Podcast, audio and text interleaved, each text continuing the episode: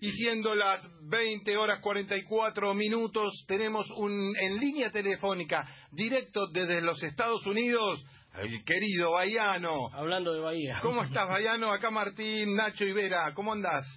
Ah, ¿cómo está el equipo ahí? Bien. Bien, vos en en Orlando, ¿no? ¿O me equivoco?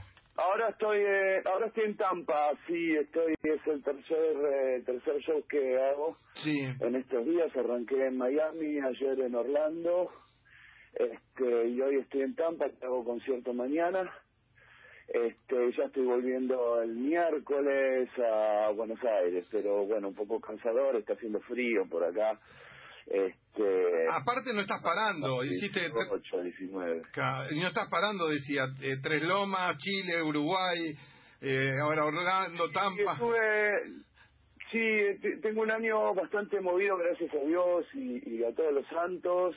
Vengo de, antes de Estados Unidos, estuve en el Festival Medio y Medio en Punta Ballena, en Uruguay, Sí, que es un festival muy lindo que hacen todos los años. Bueno, estuvo Chico César, estuvo Paulinho Mosca, estuvieron los Ibarburu, estuvo este mm, eh, Sky no estuvo este año, pero estuvieron los ratones, estuvo vari- varias gentes ahí que es un lugar divino en Uruguay para hacer, para tocar y para para y para comer también porque es un restaurante en el medio y medio pero hacen sus conciertos como para amenizar no la, la, la temporada. Sí por suerte muy bien la verdad que muy contento eh, estoy volviendo empiezan mis hijos el colegio así que también tengo que acompañar ahí tam- a, a los críos que arrancan obvio. este pero sí ya abril estoy saliendo nuevamente para México conciertos en Venezuela también y lo más importante va a ser eh, la presentación del disco de Original Roots, que es mi último disco que salió el año pasado, en el mes de noviembre. Este, mi quinto disco es como solista, Justo te iba, ve- presentación en Capital. claro, justo te iba a preguntar eh, eso. em, estás eh, justamente presentando este Original Roots. Sí, en realidad, bueno, yo tengo, eh, yo tengo una situación que tiene que ver con, con, con que la gente a mí me conoce generacionalmente y voy a diferentes lugares que voy a lo mejor están más actualizados que en otros lugares. Entonces yo no estoy presentando oficialmente el disco en esta gira, Sí. sino que estoy haciendo una lista de temas eh, un, un equilibrada, por así decirlo, de toda la época que la gente conoce en la que estuve en Los Pericos, Claro. este sumado también a canciones de, de mi etapa solista. Entonces, es como que en algunos lugares eh, hay gente que ama la nostalgia. Y sí, sí, es como a McCartney le pedimos y es tarde.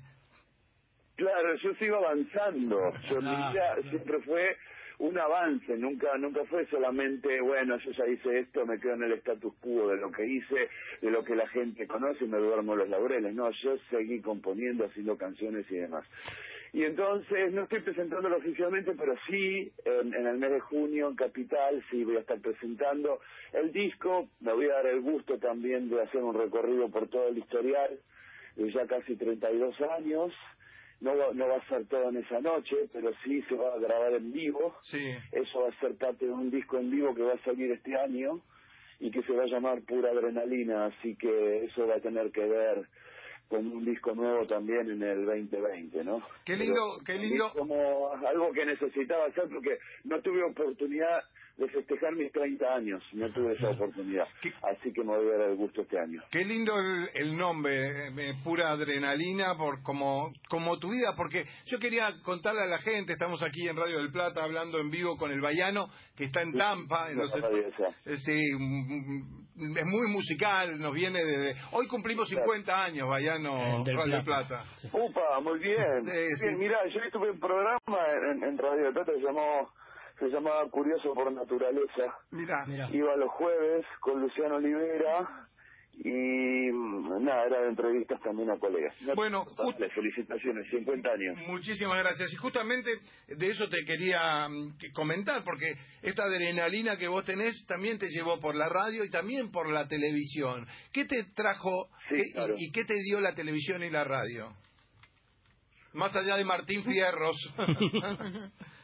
Sí, sí, la verdad que para mí fue toda una experiencia de vida. Esta vida la viví una vez sola. Entonces yo siempre tuve esa premisa de que es una vez sola. Entonces siempre me di esas oportunidades. Si bien el, el medio mío, el, de la música en un principio era, era medio acérrimo a eso de mostrarse en televisión o dar notas o, o salir a sacar la cabeza del agua. Sí.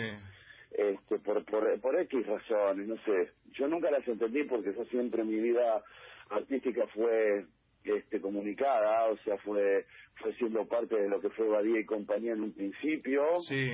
Este, nuestras primeras presentaciones en televisión fueron en Badía y compañía y después toda la cantidad de, programas musicales que hubieron y nada, programas de espectáculos en los cuales también íbamos a presentarnos. Pero este el ambiente el ambiente de la música en esos en esos tiempos era medio esquivo a todo lo que era comunicación. Claro. Este en medio en medios. Entonces yo siempre tuve una curiosidad muy grande por por cuando me tocaba ser entrevistado y demás por lo que pasaba alrededor. El, uy y ahora viene el productor y me dice tal cosa y bueno y, siempre fui una persona en dara para eso y me prestaba porque eh, respeto mucho también el laburo de los demás pero a mí también en cierta forma me gustaba comunicar lo que hacía claro y llegó un momento que yo venía haciendo programas de radio más de verano, ¿no? En diferentes emisoras, en, en Radio Hit, en FM Hit, en La 1, en Radio Disney.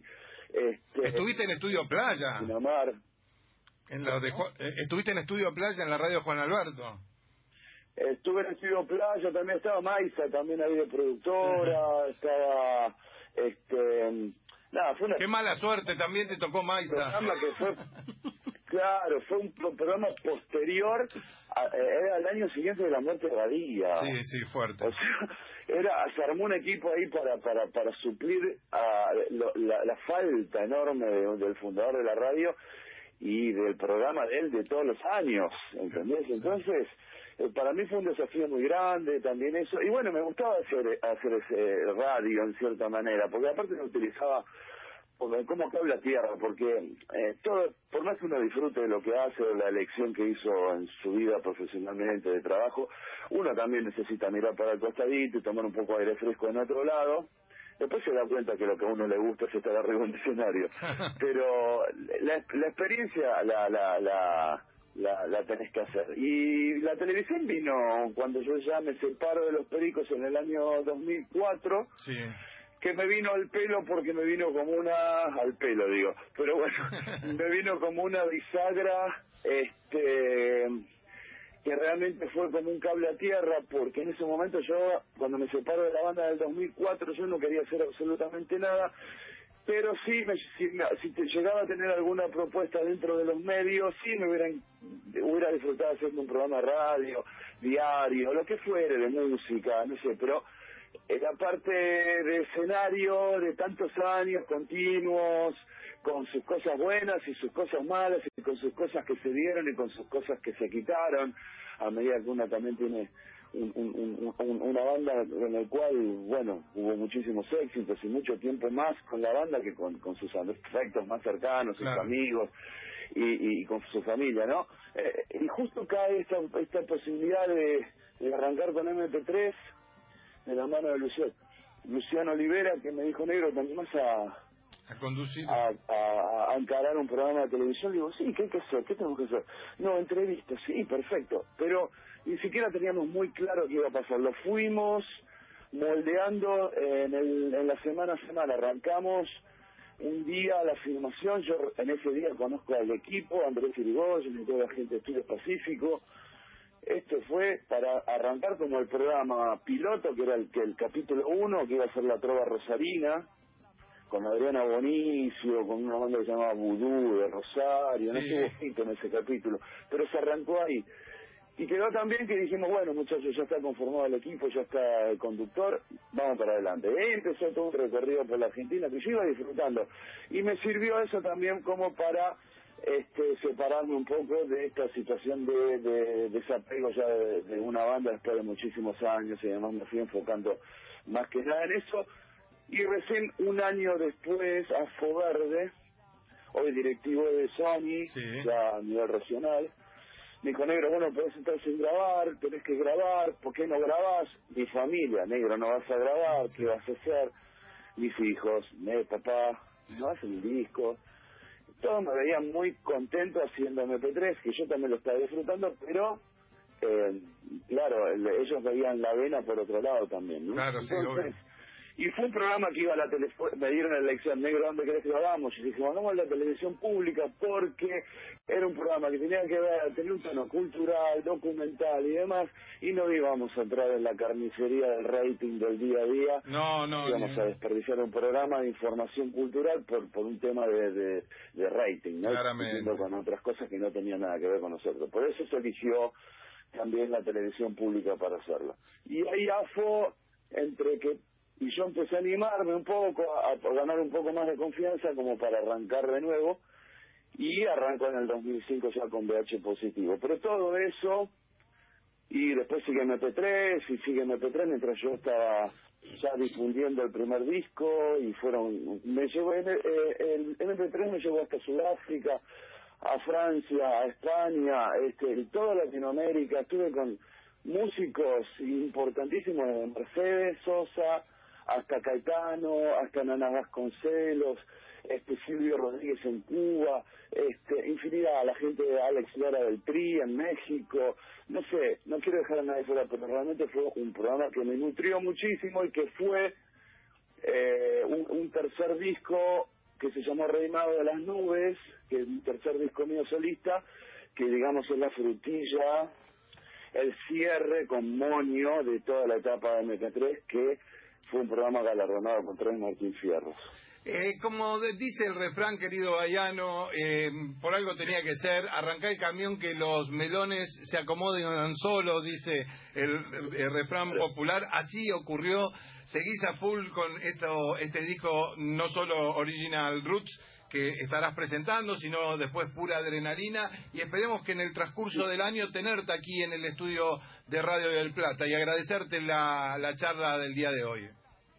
Bueno, muchísimas gracias. No, eh, yo le dije a Mike intentá llamarme porque ando en ruta, viste, a veces las señales no son buenas y no, no quería que decir que me encontró ahora antes de con un par de actividades hoy de la noche con unas con unas agencias de prensa y nada, me iba a bañar y ya salir para hacer esas actividades, pero por suerte me enganchó y pude pude charlar con ustedes. Te agradecemos muchísimo, Bayano, te mando un abrazo muy grande y nos vemos a tu vuelta. Claro, sí, no hay problema. A lo mejor estoy ahí con una banda muy emblemática que hace este, canciones de los Beatles. también me invitaron a participar a un concierto, así que a lo mejor nos vemos ahí. Sí, claro que sí. Te mando un abrazo grande. Dale, un abrazo a ustedes, a toda la audiencia también litera. Gracias. El Bayano pasó por Radio del Plata.